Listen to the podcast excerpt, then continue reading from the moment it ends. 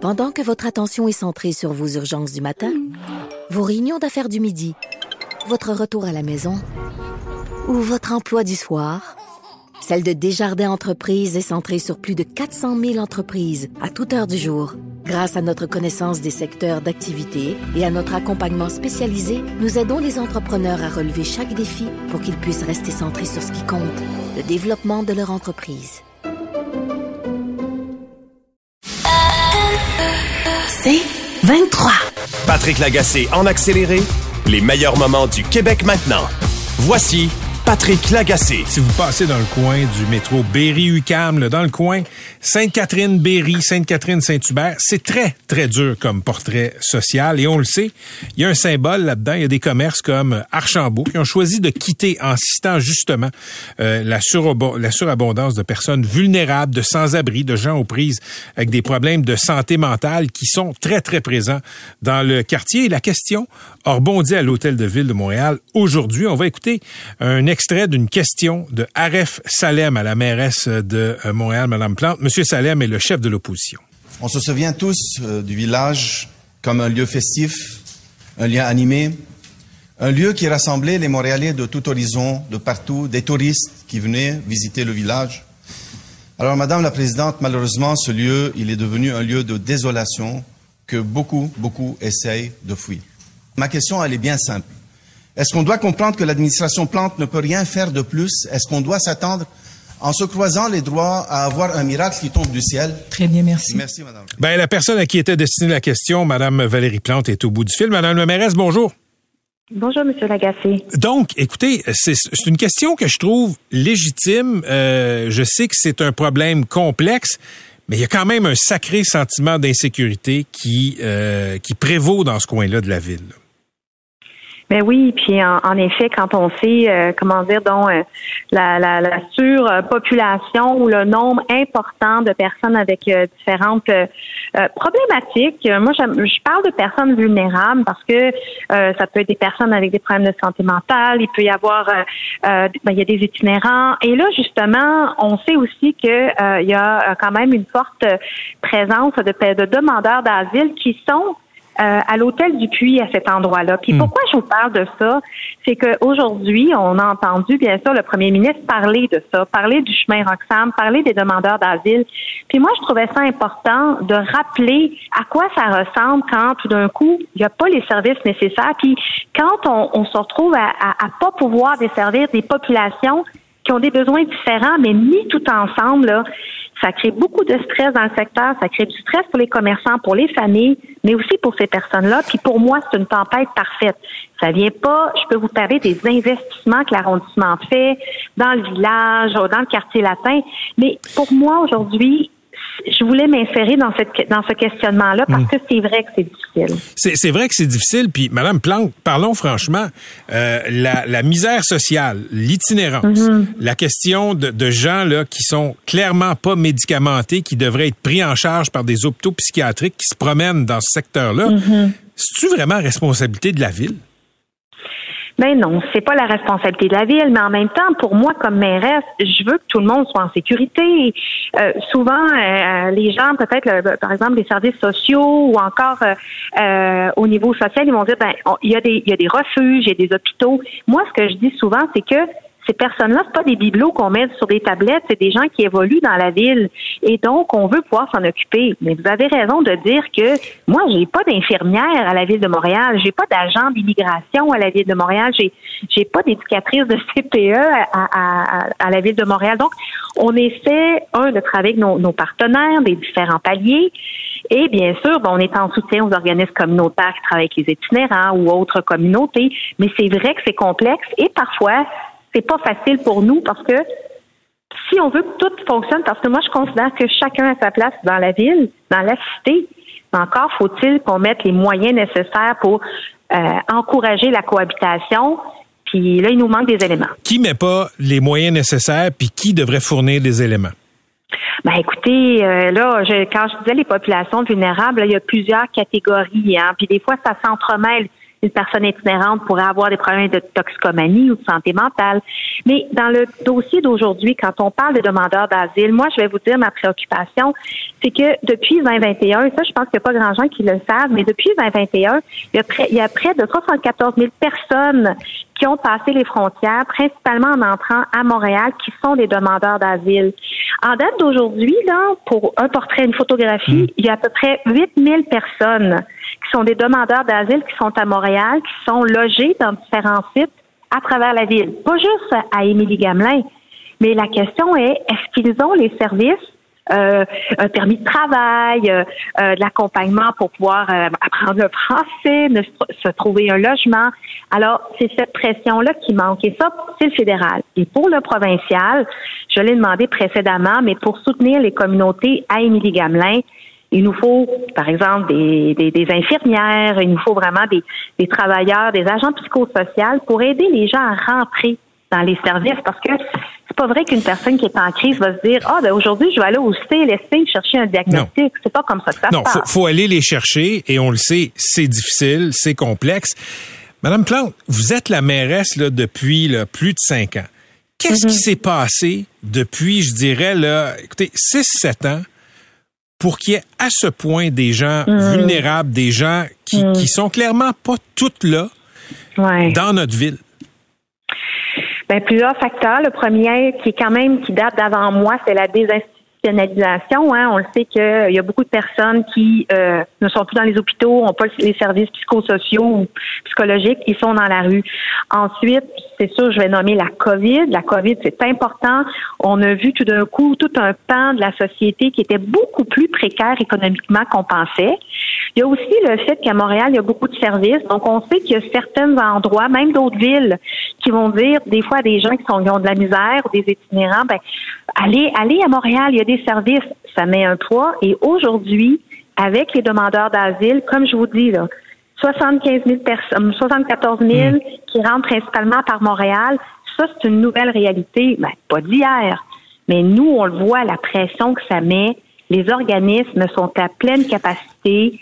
C'est difficile. Vous dites quoi aux Montréalais, aux Montréalaises aussi, qui ont mhm. littéralement, je vais, je vais utiliser le mot qui m'a été euh, présenté, qui ont la chienne de prendre le métro, de marcher dans certaines rues, parce que puis personne ne veut taper sur les personnes vulnérables, Madame la mairesse, mais il y a des gens qui sont pas là, qui sont dans un état second, qui font toutes sortes de choses sur les quais des métros, dans les rames de métro. Il y a des gens qui commencent à avoir très peur à Montréal. Mais vous avez raison, puis moi, ça me fait capoter ça. Parce que on le sait que s'il y a les bonnes ressources pour aider les gens à rentrer, excusez-moi, on dit comme le parcours clinique, là, les personnes que vous avez dit qui sont en crise, qui se retrouvent dans le métro, c'est justement, il faut pouvoir les prendre en charge. Mais c'est pas même le citoyen qui, est bienveillant, qui peut interagir, lui aussi a sa limite, puis tout le monde a le droit d'habiter à Montréal. On veut que les commerçants, euh, ça soit intéressant. Vous, vous leur dites quoi? Mais vous leur dites quoi? Oui. Écoutez, dans mon équipe, là, il y a une mère qui dit, moi, avec mon enfant, je ne prends plus le transport en commun. Ouais, ouais, ouais. Vous leur dites quoi, ces gens-là? Ben, ce qu'on leur dit, premièrement, là, c'est qu'est-ce que moi je peux faire, là? C'est avec la STM. Quand on, par exemple, on fait EMIS. EMIS qui permet de, comme faire, euh, comment dire, diriger les gens vers les bonnes ressources. Ça, ça aide. Là, on vient d'en débloquer un montant important pour pouvoir l'avoir partout.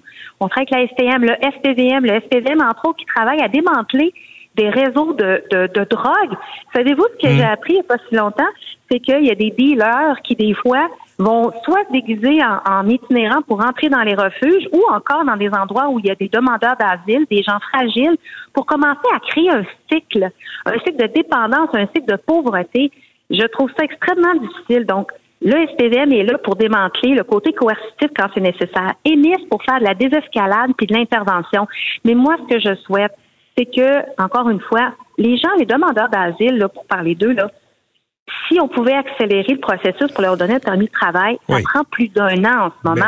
On en a besoin de travailleurs. Est-ce qu'on peut les aider à se trouver un logement, mais il faut investir également. Puis est-ce qu'on peut également s'assurer que les organismes communautaires, on arrête de, qu'on leur donne les moyens nécessaires pour faire l'intervention? Quand vous dites dans le métro avec euh, cette maman puis son enfant, ben encore une fois, j'ai besoin d'avoir du personnel qualifié qui vient du secteur de la santé pour venir faire ces interventions-là. On a appris aujourd'hui qu'il y a 25 000 demeures- de- demandeurs d'asile qui verront leur demande traitée uniquement en 2025. Ça, c'est gracieuseté de la machine fédérale. Ça, c'est autant de gens qui peuvent pas travailler. Qui, qui, qui est le meilleur partenaire? Ottawa ou Québec pour Ah, vous? bon. Allez, allez, mouillez-vous.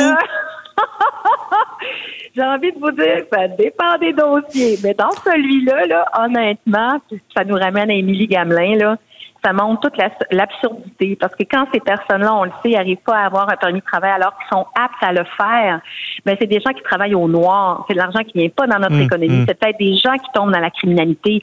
Je trouve ça d'une tristesse et d'un inouï et je trouve ça épouvantable qu'on on soit pas capable d'aller plus loin. Donc, dans au niveau des, des populations vulnérables qui ont besoin de soins et d'accompagnement plus au niveau de la santé et des services sociaux, c'est Québec. Quand on pense aux demandeurs d'asile, moi, ce que je souhaite, c'est que le fédéral embarque, puis honnêtement, qu'il nous jase un peu à, Montréal, parce que quand on sait qu'il y a 12 sites d'hébergement à Montréal, puis je remets pas ça en question, là. Moi, je suis contente, on est accueillis à Montréal, mais on veut s'assurer que la, ma- la maman avec son, enfant peut aller dans le métro. On veut s'assurer que la personne qui a besoin de soins, là, qui, qui, qui est dehors, là, elle a un refuge. Puis une personne qui fait une psychose, ben, il y a soit EMIS, il y a SPVM, mais ça serait le fun qu'il y ait une infirmière également pour le faire rentrer à l'hôpital puis le soutenir dans sa démarche. Et dernière question, la, la question de M. Salem, le chef de l'opposition, concernait le village, le village gay. Donc, euh, disons le tronçon Sainte-Catherine entre Berry et Papineau, on va dire ça comme ça. Moi, je suis déjà allé là euh, à différentes heures du jour et, de la, et, du soir dans les dernières années. C'est assez effrayant. Prendriez-vous une marche, une, une petite promenade de santé seule le soir euh, sur Sainte-Catherine dans ce coin-là, Madame la mairesse? C'est drôle, vous me l'avez demandé cette question-là la dernière fois que j'étais avec vous, Monsieur Lagacé. Vous voyez que j'ai de la suite dans les idées, Ah hein? oui? Puis qu'est-ce que je vous avais répondu? Ben, j'avais trouvé ça un petit peu wishy-washy. Ah, ben vous voulez, bon, ben, écoutez, euh, qu'est-ce que je ferais? Euh, Iriez-vous? ben, oui, je, je pense que oui, parce que, ben oui, écoutez, si vous Seul. voulez, on ira prendre une marche ensemble. euh, Non, non, j'ai Ben- dit, je vous ai dit seul. Oui, parce qu'entre autres, la présence policière, j'avoue, euh, peut-être qu'on devrait regarder les jours, mais je sais que la fin de semaine, justement, Émis est là, Hmm. le SPVM est là, beaucoup à la sortie des bars parce que c'est un quartier où, on- entre autres, on fait la fête. Mais quand je dis ça, là, Mais vous êtes plus brave que moi.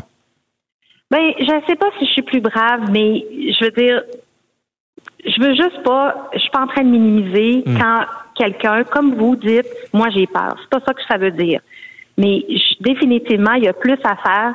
Puis je crois fondamentalement que quand on a des escouades comme EMIS qu'on a mis en place, Hmm. qui soutient la, la, la cohabitation, puis qui encourage les, les commerçants, puis qui veut que les familles restent à Montréal, ben ça fait partie de ça. Est-ce que ça, est-ce que c'est des changements toujours aussi rapides que je voudrais? Non. Mais honnêtement, dans ce secteur-là, ah, en terminant, vous me disiez aller prendre une marche. Mercredi matin, je m'en vais euh, sur le terrain, comme je fais souvent.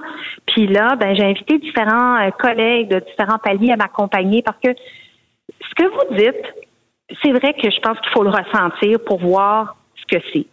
Euh, parce que y a, on, voit comme justement la, la, la, l'abondance d'éléments qui sont potentiellement, quand je donne une tempête parfaite, là, on le sent le stress. On le sent le stress des commerçants, de tout le monde dans le métro. Puis j'ai envie que mes collègues le voient, le sentent, puis voient que c'est pas un luxe qu'on demande, là. On veut un centre-ville qui est sécuritaire, qui est animé, mais pour ça, faut le voir, faut le sentir. On va suivre tout ça. Merci d'avoir été avec nous, euh, Madame Plante. Merci beaucoup. Bon après-midi. À la prochaine. C'était Valérie Plante, mairesse de Montréal. Vous voulez plus de balado C23? Rendez-vous dans la section balado du 985fm.ca ou dans l'application Cogeco Média. Tous nos balados sont aussi disponibles sur Apple et Spotify. Pendant que votre attention est centrée sur cette voix qui vous parle ici, ou encore là, tout près ici, très loin là-bas, Celle de Desjardins Entreprises est centrée sur plus de 400 000 entreprises partout autour de vous. Depuis plus de 120 ans, nos équipes dédiées accompagnent les entrepreneurs d'ici à chaque étape pour qu'ils puissent rester centrés sur ce qui compte, la croissance de leur entreprise. Patrick Lagacé en accéléré, les meilleurs moments du Québec maintenant. Voici Patrick Lagacé. Écoutez, deux discours très importants, inquiétants aussi. Euh, ça avait des euh, échos de la guerre froide. D'abord, président Poutine qui a prononcé un discours d'une minute, euh, d'une minute, pardon, une heure quarante-cinq à Moscou pour justifier ce qu'il appelle encore l'intervention spéciale en Ukraine et à 1200 kilomètres de là, à Varsovie, le président américain Joe Biden aujourd'hui était là pour vanter les mérites de la liberté, pour saluer les Ukrainiens, saluer les Polonais aussi qui appuient les Ukrainiens en ces temps extrêmement difficiles. On va décortiquer immédiatement le discours de Vladimir Poutine avec Ferry de Kerkov, ancien diplomate canadien à Moscou de 92 à 95, donc dans la période post-soviétique. Aujourd'hui, professeur à l'École supérieure d'affaires publiques et internationales de l'Université d'Ottawa. Professeur de Kerkov, bonjour. Bonjour. D'abord, écoutez, on se croirait en pleine guerre froide, les présidents euh, russes et américains qui s'attaquent par discours interposés le même jour. Biden à Varsovie, Poutine à Moscou. Est-ce qu'on est dans une nouvelle guerre froide? Ben, c'est-à-dire que quand vous dites on se croirait, moi j'allais vous dire qu'on y est dans un certain sens. Qu'est-ce que, comment voulez-vous décrire autrement que la relation Est-Ouest entre les États-Unis et la Russie par personne interposée, de la même manière que quand la Russie était en Afghanistan, nous aidions, nous l'Occident, les, les, les, Afghans qui s'y opposaient, nous avons aidé les Pakistanais à accueillir tous les réfugiés, les 4 millions de réfugiés afghans. Euh, mon grand ami Moucharaf était devenu le chouchou des Américains dans la lutte contre le terrorisme, nous ne faisons que continuer sur une démarche amorcée depuis l'élection de Poutine, plus spécifiquement en l'an 2000, et, et, nous nous trouvons dans une situation où véritablement euh, tout tombe de travers. La vraie, la vraie véritable angoisse, dans, dans un sens, ce n'est pas tellement Poutine, euh, parce qu'on voit très bien qu'il a perdu la boule et, et c'est dangereux en soi. Moi, ce qui m'inquiète tous les jours quand je me lève le matin, c'est est-ce que maintenant que les, les républicains ont le contrôle de la Chambre des représentants, est-ce que cette espèce de, de constance américano-OTAN face à l'agression euh, de la Russie contre l'Ukraine va-t-elle tenir? Est-ce qu'on va avoir tout à coup ces espèces de retours de flamme euh, typiquement américains dans le sens que c'est la politique intérieure qui domine par rapport à la politique extérieure, même dans des cas d'urgence aussi massive que celle que l'on vit maintenant? Alors nous vivons véritablement une situation dangereuse. Je sais que les ténors du Parti républicain soutiennent l'aide américaine, mais il est incontestable qu'il va y avoir un flottement, qu'il va y avoir notamment de la part des Américains une demande de vérification de l'utilisation des milliards que les Américains ont donnés pour, pour aider les, les, Ukrainiens. Donc, si vous voulez, il y a, il y a ces dimensions internes que l'on, auxquelles on ne s'adresse mmh. pas tellement souvent. Mais en ce qui concerne le, le discours de Poutine, moi, je, je, ne peux que vous citer le conseiller de la, de, du chef de la, de, de, du, du bureau présidentiel d'Ukraine qui s'appelle Podolyak, quelque chose comme ça, et qui disait Poutine a montré publiquement sa, sa non-pertinence et sa confusion, et, et parce que euh, là maintenant avec Poutine, il y a des nazis, des martiens et des théories de la conspiration. Enfin, c'est quand même costaud. Professeur de Kharkov, bon, vous connaissez, disons, vous avez été basé en Russie à Moscou, vous connaissez un peu euh, oui. le contexte politique, etc. J'ai lu le discours de Poutine. Euh, écoutez, il va dans toutes les directions. Euh, il fait, il fait, le, il vante l'économie russe qui a résisté aux sanctions. On peut pas vraiment lui donner tort, mais aussi il part en bon québécois sur une chire en parlant des valeurs antifamiliales de l'Occident. Il dit que les ah pays, les pays occidentaux sont pro-pédophiles. Est-ce qu'il y croit? Je crois qu'il y a un mélange de, de ce que j'appellerais cette espèce qui parfois est très belle de l'âme slave, où, où, les excès, les extrêmes mm. sont constamment en conflit les uns avec les autres. Et on finit par croire à son propre discours. Mais je ne pense pas que Poutine, qui a quand même, qui connaît quand même l'Occident, qui a vécu en Allemagne, euh, qui a quand même eu, vous savez, quand il parlait à George Bush, le fils le, le moins intelligent des deux, et que, et que Bush disait, I can see in the soul of this man. Euh, bon, Bush était visiblement totalement aveugle, mais, Poutine connaît quand même l'Occident. Il sait très bien que toutes ces histoires-là sont des rotomontades. Non, c'est véritablement cette espèce de, grand discours de politique intérieure pour essayer de se laver de l'horreur de la guerre qu'il a déclenchée. Parce que les babouchkas russes, les, les mères de famille, on, leur dit se fermer la trappe, mais elles commencent à en avoir marre. Alors d'ailleurs, on remarque dans le discours aussi aussi, euh, par au-delà les outrances, qu'il y a des promesses pour les soldats. Il y a une prise de conscience quand même que ça va pas tellement bien dans une guerre soi-disant. Pardon, c'est pas une guerre, de special operation. Pardon, je m'excuse. Non, mais mais on, on, on sent que dans ce discours-là, qui rappelle exactement celui qu'il a prononcé il y a exactement un an au début de la, de la guerre, il y a, il y a cette espèce de côté mythique, mais Poutine n'est quand même pas complètement idiot. Il, se rend- il doit bien se rendre compte qu'il y a dans, dans tout ça, il y a des, des, des exagérations et des mensonges extraordinaires. À partir du moment où c'est lui qui dit que la guerre a été commencée par l'Occident, alors que ce n'est absolument pas vrai, qu'est-ce que vous voulez? Tout est tout est tout est hypothétique, tout est faux, et, et, et, et ça n'a plus aucun sens. La, la vraie question, c'est est-ce que Poutine a perdu complètement tous les plombs, ou est-ce qu'il lui en reste encore? J'espère qu'il lui en reste encore. Vous avez vous avez euh, écouté le discours euh, de, de Vladimir Poutine, Ferry de Kharkov. Qu'est-ce qui est vrai et à quoi on devrait s'attarder dans ce discours-là, qui est fleuve, 1h45? Je dirais que ce qui est vrai, c'est probablement la prise de conscience et l'admission de la difficulté au fond, à laquelle l'armée russe fait face dans un combat qu'elle croyait gagner immédiatement. Et je crois que ça, c'est un message vrai parce qu'il a besoin de le dire à sa population, à qui il avait promis d'être à Kiev trois jours après l'attaque. Je crois que c'est davantage ça. Il y a aussi cette prise de conscience de la difficulté, à la fois littéralement sur le terrain des soldats qui, qui se font décimer, qui sont mal équipés.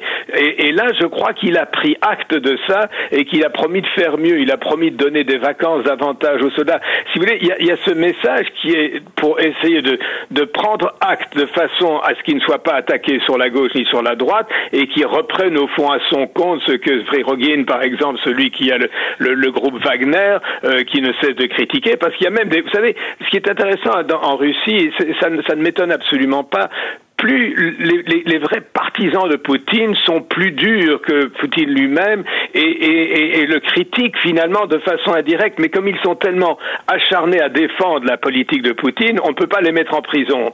Autrement dit, Poutine a besoin de calmer cela en disant nous allons continuer jusqu'à la fin, ce qui est assez atroce pour le reste de, de, des mois à venir.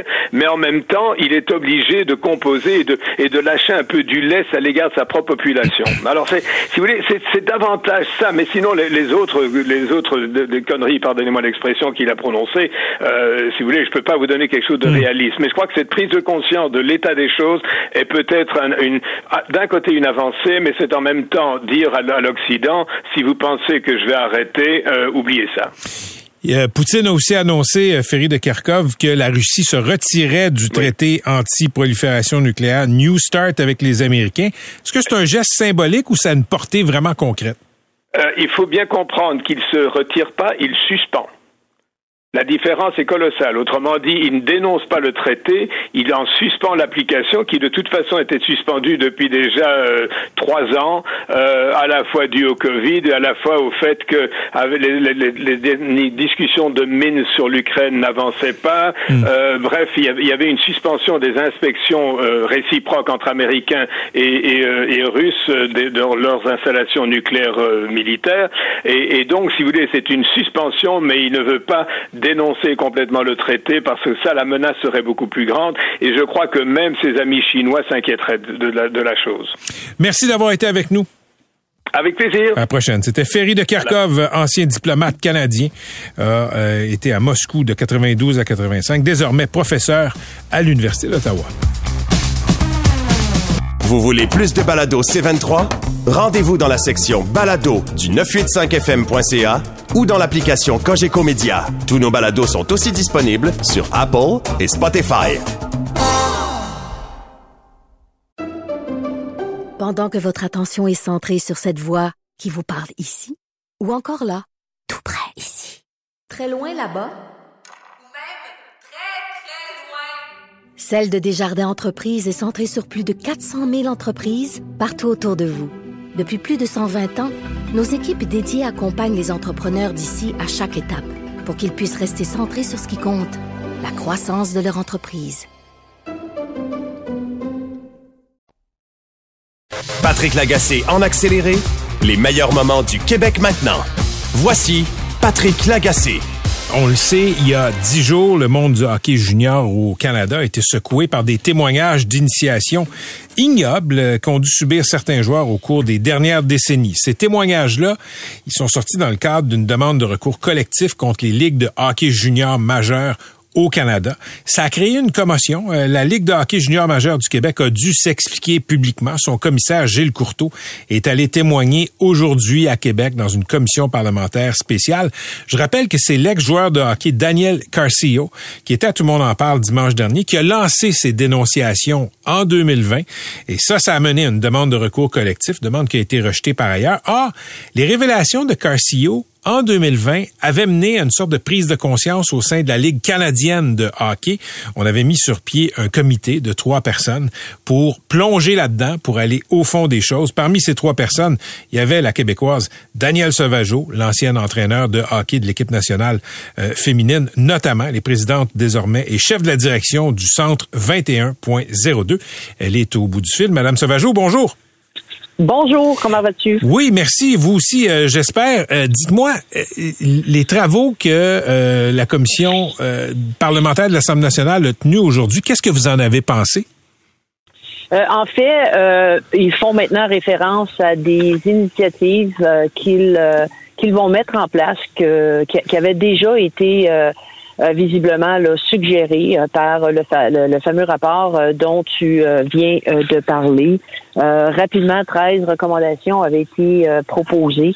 D'avoir d'abord et avant tout un certain niveau de leadership qui est de dire maintenant quoi, qu'est-ce qu'on fait avec ça, d'aller plus loin que les fameuses structures, les fameuses politiques, de vraiment prendre charge, non seulement dans la Ligue junior majeure du Québec, mais à travers évidemment le Canada pour faire en sorte là, que que ce soit des mécanismes d'éducation. Aujourd'hui, on disait on va maintenant rendre obligatoire une formation, pardon, le fameux Respect Sport, euh, qui a été mis en place par Sheldon Kennedy, qui était euh, aussi un membre de ce comité. Mais je rappelle aux gens que cette formation-là, euh, il l'a mis en place dès 2004 et aujourd'hui, on va la rendre en 2023 obligatoire. Alors là, on a parlé aussi du cheminement de la plainte, de s'assurer de la confidentialité et surtout du professionnalisme, de faire en sorte que les gens qui étaient pour recevoir étaient aussi en mesure d'accompagner les victimes. Un registre des comportements, c'est quoi un comportement attendu, un comportement qui est inadéquat et euh, évidemment des euh, de l'éducation. Alors là, je vous en nomme seulement que cinq, euh, mais en gros, c'est un peu ce que j'ai cru entendre aujourd'hui dans la présentation, c'est-à-dire de mettre en place des mécanismes d'éducation, euh, de s'assurer que la plainte que les gens doivent le rapporter et euh, en même temps d'avoir un code de vestiaire. Mais un code de vestiaire, ce qui se passe dans le vestiaire, qui ce qui se passe aux abords de, l'équipe, euh, si l'équipe se rencontre plus loin de la patinoire, ce sont des ce sont des approches. J'entends les gens me dire, ben Ronan Sauvageau, ça fait des années qu'on leur suggère ça. Et euh, j'espère qu'aujourd'hui, euh, la, la, mise en place et surtout le suivi va se faire adéquatement à partir d'aujourd'hui. Les révélations de Martin Leclerc la semaine passée à Radio-Canada, c'était pas une surprise pour vous, Daniel. Je veux dire, tout ce que Martin a sorti là, de, des travaux euh, des, des tribunaux, sur les initiations. Vous aviez plongé là-dedans en 2020. C'est pas une surprise pour aucun dirigeant, dont la Ligue, de hockey junior majeure du Québec. En fait, nous, nos, travaux, ce sont vraiment, c'est pratiquement cinq mois, euh, quasi à temps plein. Alors, on a rencontré des gens, on a sondé plusieurs personnes. On visait euh, davantage l'intimidation et le harcèlement. Mais vous le savez autant que moi, ce genre de comportement-là apporte souvent, étire, si on veut, l'élastique et amène justement les comportements que le juge a pris soin euh, de placer dans son rapport et euh, travail de Martin là, de, de, de, venir nous dire effectivement ce que euh, le juge a récolté. Il y a des choses qu'on a entendues, vous et moi, mais là, il y a un juge qui vient nous dire aujourd'hui, si vous ne le saviez pas, vous le savez, et moi, je les crois, ces gens-là. Alors, euh, il y a deux choses. Moi, je le vois euh, en deux étapes. Il y a le fameux, euh, il y a un processus de réconciliation qui doit qui doit se mettre en place avec les victimes euh, pour s'assurer que ceux ceux qui ont vécu ça ou ceux qui ont été témoins, parce que les impacts sont très lourds, Maintenant, qu'est-ce qu'on fait pour eux? Ce que j'ai entendu aujourd'hui, c'est qu'est-ce qu'on va mettre en place? Et j'ai le goût de vous dire que euh, la réaction autant de la CHL que de Hockey Canada l'été euh, dernier, c'était euh, il y avait peut-être un, point en commun, une certaine lenteur, puis à la limite là de pas avoir entendu ceux et celles qui leur parlent depuis plusieurs années. Donc il y a une culture de résistance dans les, les directions des ligues de hockey junior au Canada. C'est ce qu'on a cru, euh, c'est ce qu'on a vu. Euh, le fameux rapport, comme comme je vous le mentionnais, fait état de ce que vous avez entendu aujourd'hui a été euh, a été un peu placé de côté pendant 14 mois. c'est c'est un juge qui a un peu forcé euh, sont euh, de le rendre public. Et aujourd'hui, en 2003, deux ans plus tard, euh, ce qu'on nous dit, c'est qu'effectivement, il va avoir des mesures qui vont être plus serrées pour s'assurer que ces, ces comportements-là et ces événements-là ne se reproduisent pas. Alors pourquoi deux ans? Se poser la question, c'est d'y répondre. Quand Gilles Courteau a dit dans sa première entrevue avec Paul Arcan que ouais, il a entendu parler de loin qu'il y avait des, initiations, puis des fois là, oui, des gars qui se sont promenés avec un biscuit entre les fesses, mais pas même plus que ça. Est-ce que vous le croyez? Ben en fait, euh, s'il ne le savait pas, aujourd'hui il le sait. Et juste les exemples, Patrick, que vous devez, que vous venez de nous présenter, c'est assez pour dire oh, attendez une seconde, si on entend parler de ça, qu'est-ce qu'on sait pas? Et, c'est là le devoir des adultes, le devoir des dirigeants de s'assurer d'aller au-delà de ces rumeurs-là. Une rumeur, bien souvent, c'est sans feu. On dit souvent, mhm. euh, quand il y a rumeur, est-ce qu'il y a plus? Alors, c'est d'aller, et c'est ce qu'on nous a donné comme mandat. Alors oui, il y a eu plusieurs personnes de sonder, les directeurs généraux, les joueurs, les familles d'accueil. Les familles d'accueil, plusieurs nous disaient, ce qu'on entend dans les journaux, on l'a vu, on le sait. Alors, à partir du moment où on a ça comme information, on a le devoir d'agir. Là, on nous dit qu'on va le faire. Euh, ça a pris du temps espérons que le temps a été consacré à s'assurer maintenant mm. que la fondation et les, euh, les programmes choisis vont être euh, rapidement mis en place parce qu'il faut que ça arrête. Il, faut arrêter de, commander des rapports, il faut arrêter de regarder tout ça et de dire qu'est-ce qu'on fait. Moi, je veux entendre là à partir d'aujourd'hui qu'est-ce qu'on fait. En terminant, Daniel Sauvageau, vous avez grandi dans le hockey féminin. Est-ce que dans le hockey féminin, vous avez entendu parler d'initiations aussi dégradantes que ce qu'on a vu dans le hockey d'élite masculin. Non, il était passé, les joueuses de l'équipe nationale ont publié une lettre euh, demandant justement dans l'affaire d'Hockey Canada, c'est euh, c'est pas les, les, éléments dont on parle aujourd'hui, euh, disant euh, on est outré, nous comme le, le reste du Canada, d'entendre ces éléments-là. On pose des questions, on veut aller plus loin, on veut avoir des réponses parce que nous on croit avoir un, un environnement dit sain et sécuritaire et en aucun moment euh, j'ai entendu une joueuse euh, dans le hockey féminin euh, dire qu'ils ont entendu ce genre de situation-là. Alors moi, ce que ça me dit, c'est que d'avoir des activités pour souhaiter la bienvenue, de faire un souper, un team building, c'est davantage le, genre d'activité que les joueuses de hockey féminin semblent utiliser. Mais Daniel, pourquoi chez les gars ça dérape comme ça? Euh, les spécialistes nous diront qu'il y a une question, euh, évidemment, là, de euh, d'éducation dans un premier temps, d'hormones, euh, de, de, de, tenir. Euh, on, je les vois, là, je suis dans, dans un aréna quelque part euh, au Canada et même aux États-Unis à peu près tous les jours. souvent, un groupe de jeunes filles vont être beaucoup plus réservées, n'oseront pas prendre plus de place qu'il faut.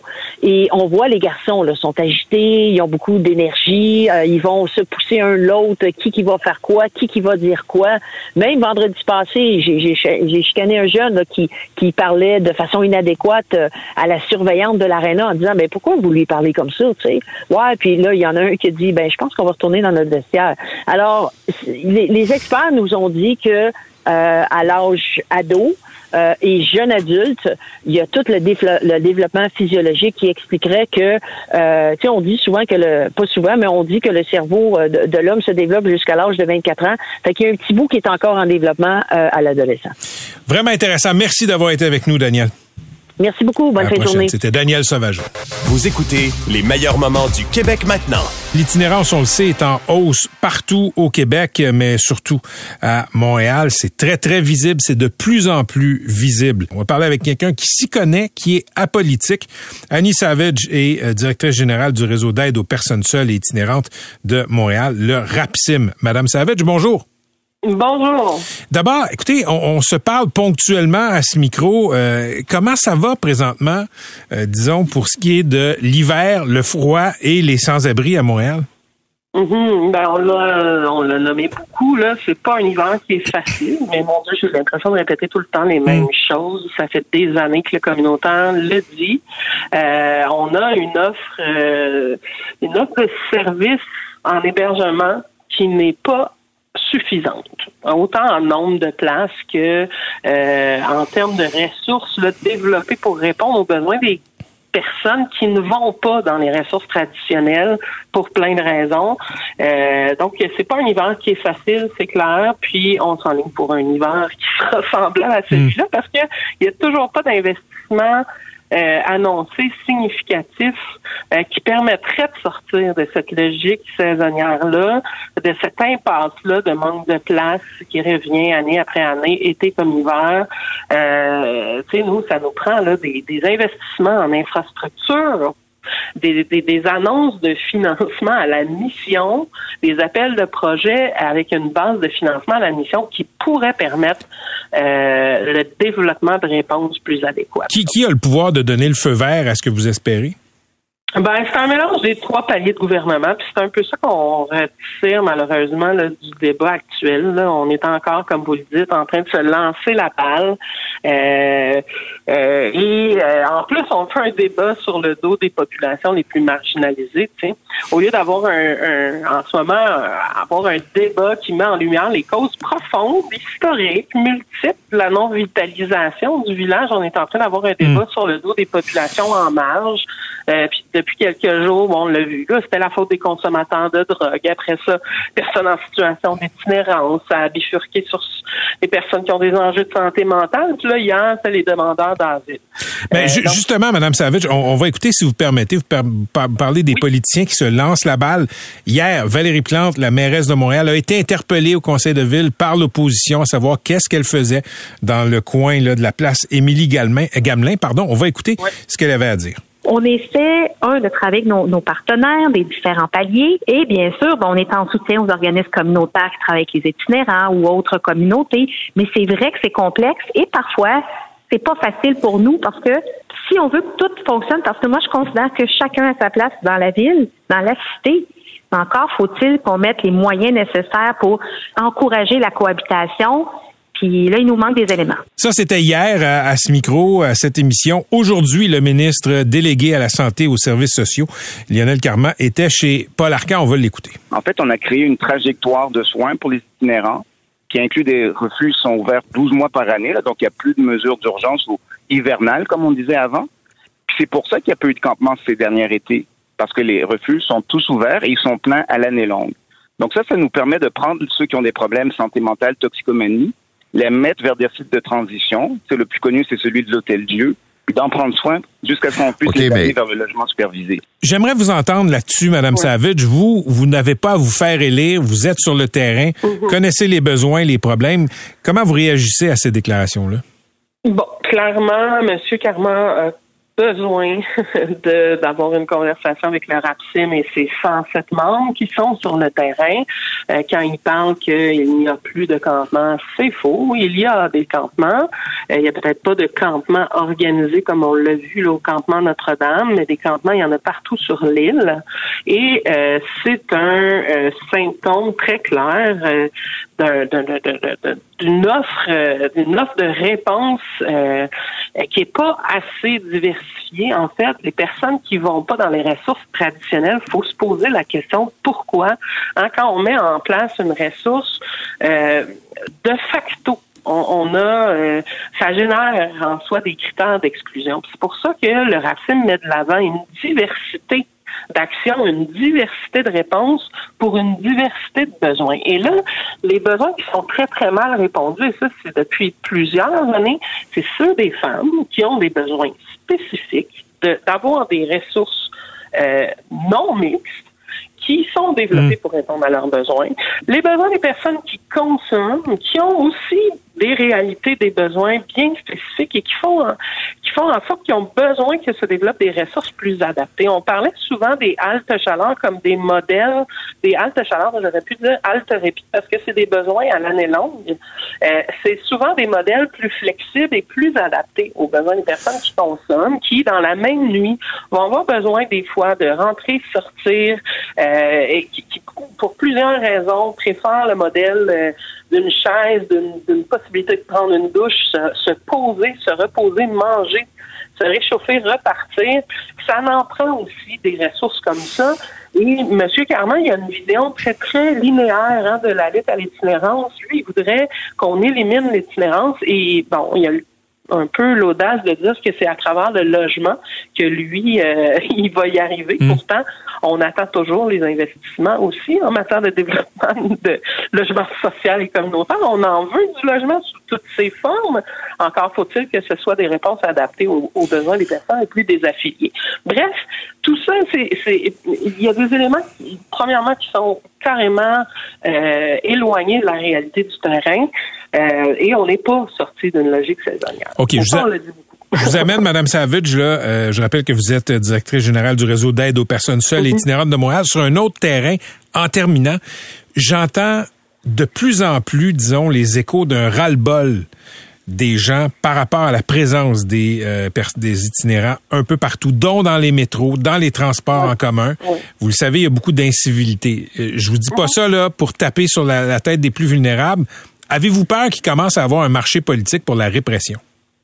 Ah, il y en a, y en a déjà un. Hein. Euh, on le voit, nous, le climat, les tensions, puis euh, il y a beaucoup de solidarité qui, qui, qui, se, qui se met en place, là, mais il y a beaucoup d'intolérance aussi. Euh, puis là, ben, l'été va revenir, les beaux temps, les, les, les, personnes domiciliées vont ouvrir leurs fenêtres, vont commencer à reprendre possession des parcs, etc. Et c'est là aussi qu'on va voir une montée, une, montée du phénomène pas dans ma cour. Euh, ça, c'est super inquiétant. Fait qu'on espère que on va, parce que on peut comprendre, comme Rapsim, on fera pas semblant, là, euh, pour quelqu'un qui transige dans le village ou dans le centre-ville à tous les jours, soit parce qu'on y travaille, soit parce qu'on y réside, c'est sûr que euh, d'être témoin euh, d'une détresse aussi grande, euh, ça peut rendre inconfortable, on peut même être euh, témoin de violence, d'incivilité, etc. c'est certain qu'on on peut comprendre. Mais si on pouvait juste diriger notre, notre indignation, notre colère, euh, notre malaise vers les instances imputables, on serait déjà ailleurs.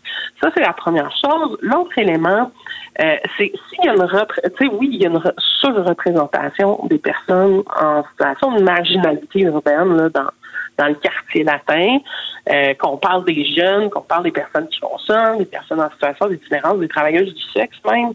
Euh, mais c'est un symptôme, c'est pas la cause de la non-vitalisation du village. Puis l'autre élément qui dérange profondément, c'est qu'on a l'impression que la mairesse Plante est dans un exercice de réaffirmation des compétences de la ville, mais dans une vision tellement restreinte de c'est quoi la santé au fond. Hmm. Tu sais, nous, euh, au RAPSIM, on défend une vision large de la santé, une vision très globale de c'est quoi la santé. Puis la santé, c'est pas juste de donner des soins. La santé, c'est aussi réfléchir une offre de logement réellement abordable sur son territoire. C'est réduire les possibilités de judiciarisation.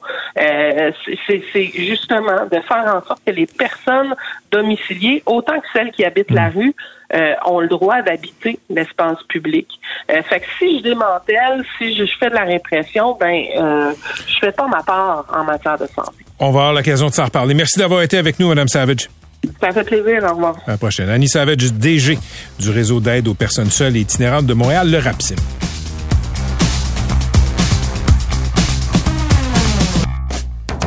Vous avez aimé ce que vous avez entendu? Patrick Lagacé en accéléré est disponible sur Apple et Spotify. Abonnez-vous pour ne rien manquer.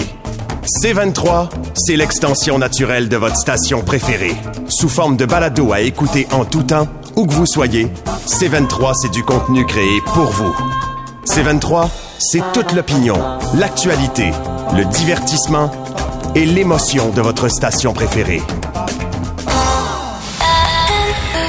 C'est 23. Pendant que votre attention est centrée sur vos urgences du matin, vos réunions d'affaires du midi, votre retour à la maison ou votre emploi du soir, celle de Desjardins Entreprises est centrée sur plus de 400 000 entreprises à toute heure du jour. Grâce à notre connaissance des secteurs d'activité et à notre accompagnement spécialisé, nous aidons les entrepreneurs à relever chaque défi pour qu'ils puissent rester centrés sur ce qui compte, le développement de leur entreprise.